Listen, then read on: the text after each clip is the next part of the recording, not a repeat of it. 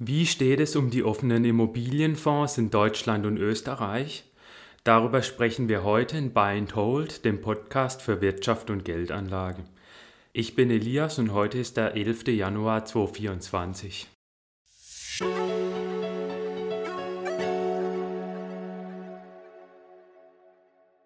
Heute sprechen wir über die prekäre Lage der offenen Immobilienfonds in Deutschland und Österreich, die sich auch immer weiter zuspitzt.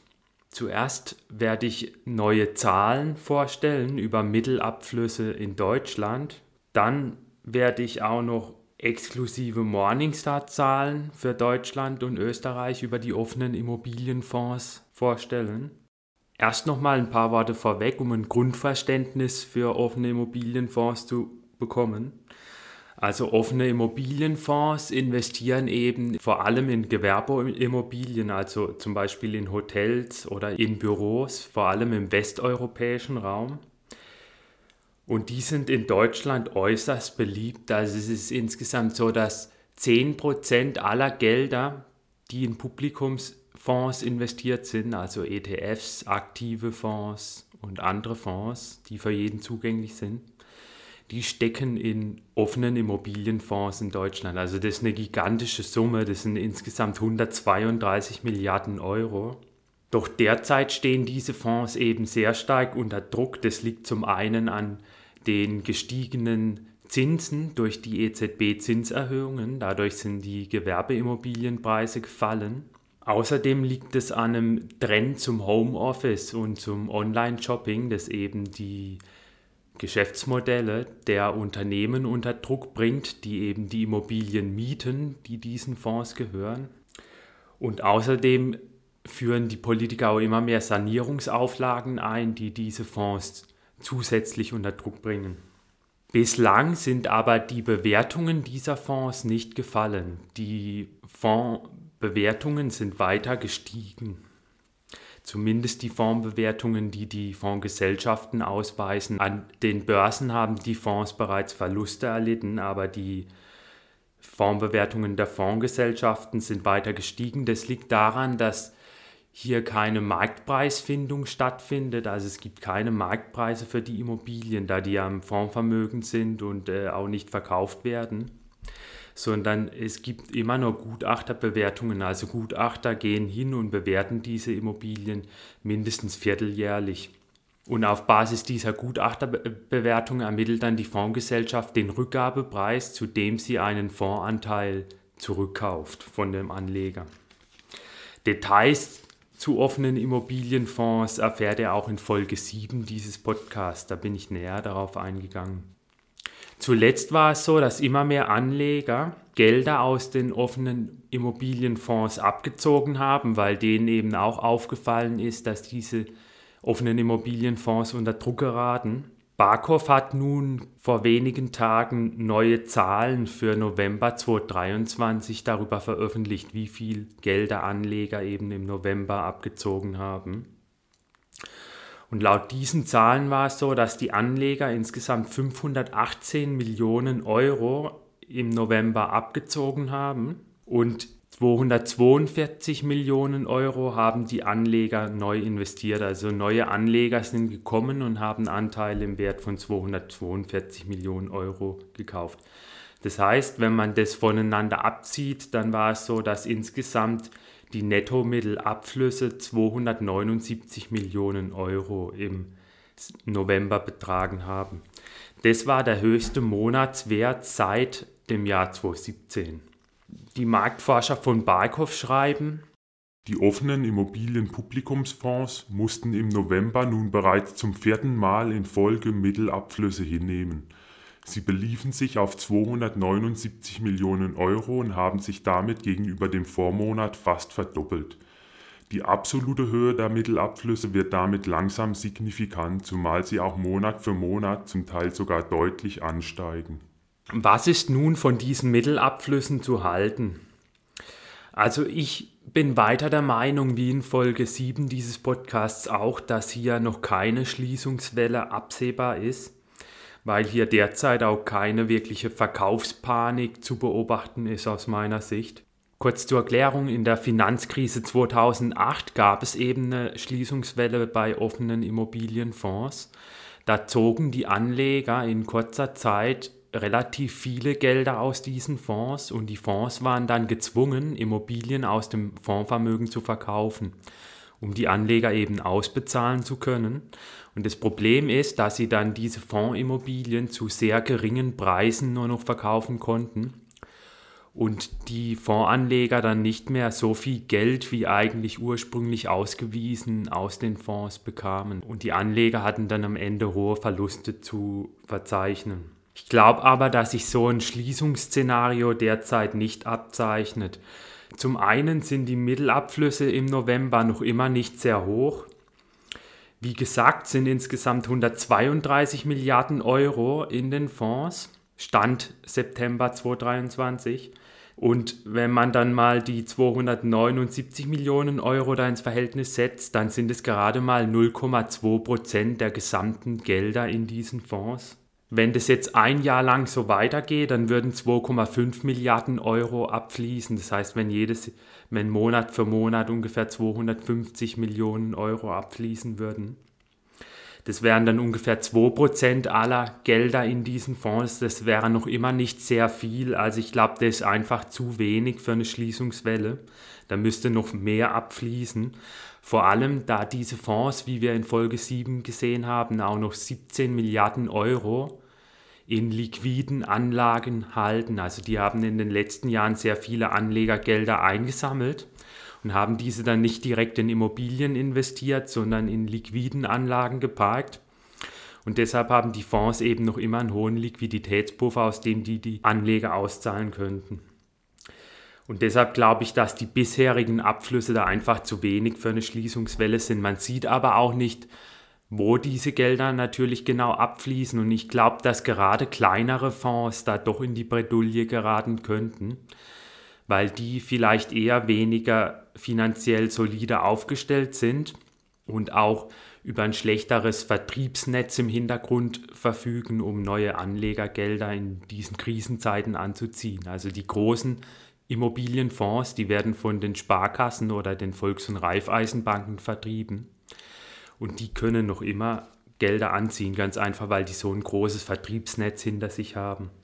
Ein weiterer Grund, warum ich da jetzt noch nicht die Schließungswelle sehe, ist, dass die meisten Rückgaben ja im November 2022 passiert sein dürften. Also es ist nämlich so, dass bei diesen offenen Immobilienfonds eine Mindesthaltefrist von einem Jahr eingeführt wurde. Das heißt, wenn ich einen Anteil kaufe, dann muss ich den erstmal zwei Jahre nach dem Kauf mindestens halten und danach und ich muss einen Verkauf von einem Anteil immer ein Jahr vorher bei der Fondsgesellschaft bereits anmelden. Das heißt, wenn ich einen Anteil verkaufen will, dann geht es in der Regel erst ein Jahr später, nachdem ich den Verkauf der Fondsgesellschaft angemeldet habe. Es sei denn, ich verkaufe den Anteil über den Zweitmarkt, also über die Börse. Das heißt, die Anteile, die jetzt im November an die Fondsgesellschaften zurückgegeben wurden, da haben die Anleger bereits im vergangenen Jahr, im November 2022, die Anteilsrückgabe bei der Fondsgesellschaft angemeldet. Und ich glaube, dass damals bereits die Nachrichtenlage über die Immobilienmärkte sehr negativ war und Dennoch beobachtet man jetzt aber nicht sehr hohe Anteilsrückgaben. Also meiner Meinung nach ist es eher auch noch ein positives Signal, dass derzeit die Anteilsrückgaben schon zwar höher sind als zuvor, aber auch nicht sehr hoch. Zudem ist es auch so, dass es Altanlegern erlaubt ist, Anteile sofort zurückzugeben. Also Altanleger sind Anleger, die ihre Anteile an einem offenen Immobilienfonds vor dem 21. Juli 2013 gekauft haben. Solche Anleger dürfen eben Anteile im Wert von 30.000 Euro pro Kalenderhalbjahr sofort zurückgeben. Ich glaube, dass es hier durchaus eine höhere Zahl an Altanlegern gibt. Das habe ich auch in Folge 7 erklärt mit Statistiken. Aber derzeit sieht man dennoch nicht, dass ähm, die Zahlen eben sehr hoch sind, dass hier sehr hohe Mittel abfließen. Und ich glaube, dass das auch eher ein positives Signal ist. Interessant dürften nun vor allem die Zahlen für Januar sein, die in zwei Monaten rauskommen, weil im Januar 2023 2023 die Altanleger ja dann wieder 30.000 Euro aus den offenen Immobilienfonds ziehen durften. Und ähm, im Januar 2024 sieht man ja dann, wie viele Altanleger da ähm, Gelder abgezogen haben. Und ich vermute mal, dass die Zahlen im Januar 2024 deshalb deutlich höher sein dürften. Und es wird dann interessant sein zu sehen, um wie viel die höher sein werden und ob da dann Fonds wirklich auch in Schieflage geraten und vielleicht schließen. Also die Anteilsrückgabe aussetzen. Ein weiterer Grund, warum ich jetzt nicht an die Schließungswelle glaube, ist außerdem, dass bislang auch kein Fonds aus Deutschland geschlossen wurde. Es gab nach meinen Recherchen bislang bloß einen offenen Immobilienfonds, der die Immobilien im Fondsvermögen abgewertet hat. Das war der offene Immobilienfonds Leading Cities Invest. Der musste die Immobilien im Fondsvermögen um 10% im November abwerten. Das entschieden im November eben die Gutachter, die die Immobilien im Fondsvermögen bewerten. Der Fonds ist insgesamt 1,1 Milliarden Euro schwer, also ein durchaus großer Fonds.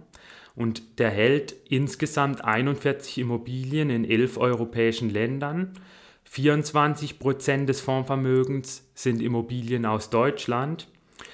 79 Prozent sind äh, Büro- und Praxisimmobilien. Und auch bei diesem Fonds war es dann so, dass die Liquiditätsquote nicht stark gesunken ist. Also am 24. November, das war der Tag, an dem die Fondsgesellschaft verkündet hat, dass die Immobilien im Fondsvermögen abgewertet werden, da war die Liquiditätsquote noch bei 9,3 Prozent. Das heißt, der Fonds hat 9,3 Prozent seines Fondsvermögens in liquide Anlagen angelegt. Also solche Anlagen, die er dann auch eben an die Anleger ausgeben kann, wenn die Anteile zurückgeben.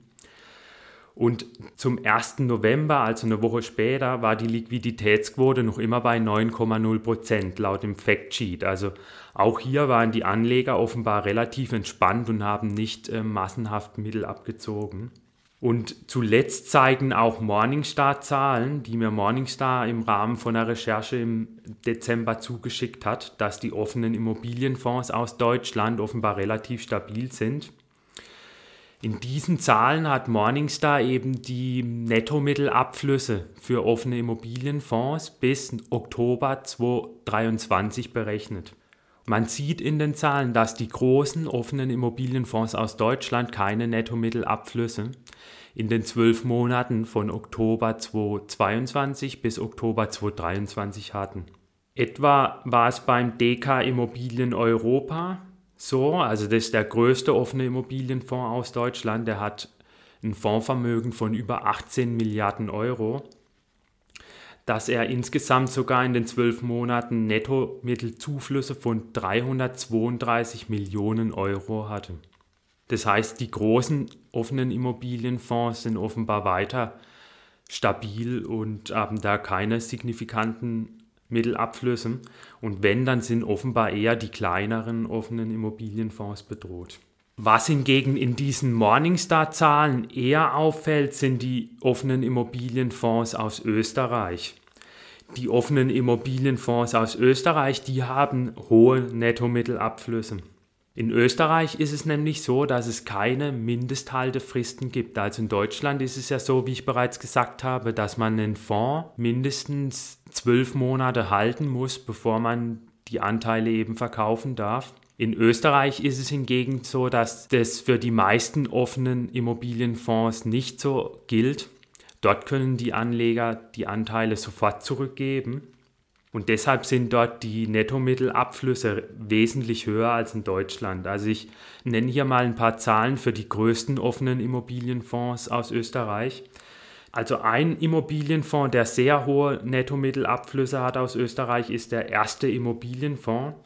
Der ist nach meinen Recherchen der zweitgrößte offene Immobilienfonds aus Österreich. Der wird von der Fondsgesellschaft Erste Immobilien herausgegeben, dessen Ableger der österreichischen Sparkassen.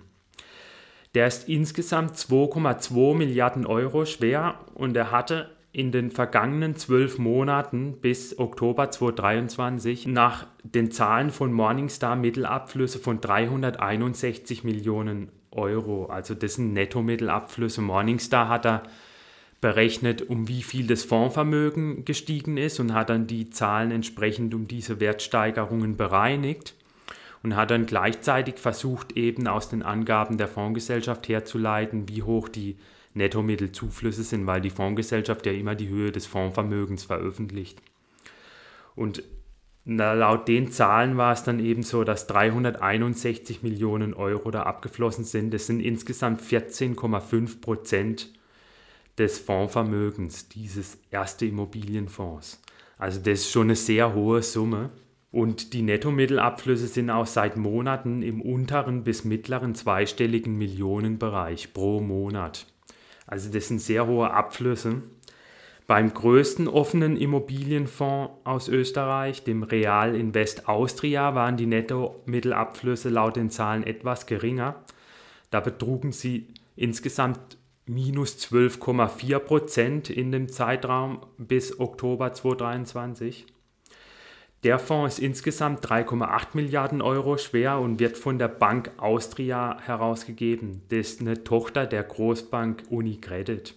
Beim drittgrößten offenen Immobilienfonds aus Österreich, dem Immofonds 1, der von der Union Investment herausgegeben wird, bei dem betrugen die Nettomittelabflüsse 8,6 Prozent des Fondsvermögens oder insgesamt 116 Millionen Euro. Der Fonds ist insgesamt 1,2 Milliarden Euro schwer. Und beim Erste Responsible Immobilienfonds, der wird ebenfalls von der Erste Immobilien herausgegeben, da betrugen die Abflüsse 56 Millionen Euro oder insgesamt 10,3 Prozent des Fondsvermögens. Also auch hier ein sehr hoher Abfluss. In Österreich war es auch so, dass bereits ein offener Immobilienfonds die Anteilsrückgabe komplett ausgesetzt hat. Also bei dem können Anleger Anteile gar nicht mehr zurückgeben an die Fondsgesellschaft. Und zwar war das bei dem LLB Semper Real Estate der Fall. Der hat die Anteilsrückgabe am 23. Oktober 2023 ausgesetzt. Der ist insgesamt 700 Millionen Euro schwer, also das ist nach meinen Recherchen der viertgrößte offene Immobilienfonds in Österreich. Und der investiert in 49 Objekte in Deutschland und Österreich, zumeist im Bereich Einzelhandel und Büro. Laut Medienberichten war es bei dem so gewesen, dass sich die Zahl der umlaufenden Anteile im ersten Halbjahr 2023 um insgesamt 20 Prozent verringert hatte. Fazit, die offenen Immobilienfonds sind weiter deutlich unter Druck und ich werde auch weiter genau drauf gucken. In Österreich sind die Mittelabflüsse bereits enorm hoch, aber in Deutschland sind sie eher moderat, zumindest bei den großen offenen Immobilienfonds, für die mir Zahlen von Morningstar vorlagen. Bei den kleineren offenen Immobilienfonds könnte ich mir durchaus vorstellen, dass da mal dem nächsten Fonds geschlossen wird. Ich sehe aber derzeit keine Schließungswelle aus den Zahlen, die aktuell vorliegen. Dennoch ist so eine Schließungswelle auch nicht ausgeschlossen. Sollte etwa die Geldpolitik der EZB weiter sehr restriktiv bleiben und die Zinsen hoch, dann bleiben diese Fonds auch weiterhin eher unattraktiv, weil ja auch die Festgeldzinsen und die Zinsen von Anleihen weiter hoch bleiben werden. Anleihen rentieren derzeit schon mit 4% oder mehr, beziehungsweise Festgeld. Und deshalb könnten diese Fonds dann auf Dauer unter Druck geraten. Sollte die EZB aber die Zinsen wieder senken, dann dürften diese Fonds auch wieder attraktiver werden. Außerdem hängt sicherlich vieles auch von der weiteren Medienberichterstattung ab. Die Medien sind bislang nach meiner Beobachtung auffallend zurückhaltend. Die berichten eigentlich kaum über die Lage bei den offenen Immobilienfonds, was eher ungewöhnlich ist, da ja hier enorm hohe Gelder in diesen Fonds stecken. Also mein Eindruck ist, dass da keiner ja, den Finger in die Wunde legen will und da ja, ein Run auf diese Fonds auslösen will oder eine Verkaufspanik und deshalb alle irgendwie sich zurückhalten und die Füße stillhalten. Sollte sich das aber ändern, und da gab es auch bereits erste Leute oder Journalisten, die da ausgeschert sind und vermehrt darüber berichtet haben. Sollte sich dessen Zukunft eben ändern, dann könnte es durchaus auch zu höheren Mittelabflüssen kommen. Deshalb ist hier eine weitere Prognose sicherlich schwieriger. Ich glaube, dass derzeit nichts darauf hindeutet, dass hier ja, eine Verkaufspanik ansteht oder ja, eine Schließungswelle, so wie im Jahr 2008 und nachfolgend. Das war's auch schon mit der heutigen Folge. Falls ihr künftig keine Folgen mehr verpassen wollt, dann abonniert gerne meinen Newsletter. Den Link findet ihr in der Podcast-Beschreibung oder in der Videobeschreibung auf YouTube. In diesem Newsletter werde ich auch nochmal eine E-Mail in der nächsten Woche schicken, in der ich erkläre, wie hoch die Zuflüsse im Jahr 2023 bei den drei größten offenen Immobilienfonds aus Deutschland waren. Und ich werde auch nochmal darstellen, wie hoch die Abflüsse bei den größten offenen Immobilienfonds aus Österreich waren. Wer also diese Info gerne noch haben will, der kann gerne den Newsletter abonnieren. Guckt außerdem in Folge 7 dieses Podcasts rein. Dort habe ich eben auch über offene Immobilienfonds gesprochen und auch erklärt, was die generellen Vor- und Nachteile von offenen Immobilienfonds sind und warum ich eben nicht in diese investieren würde. Dann darf ich mich von euch verabschieden und bis bald.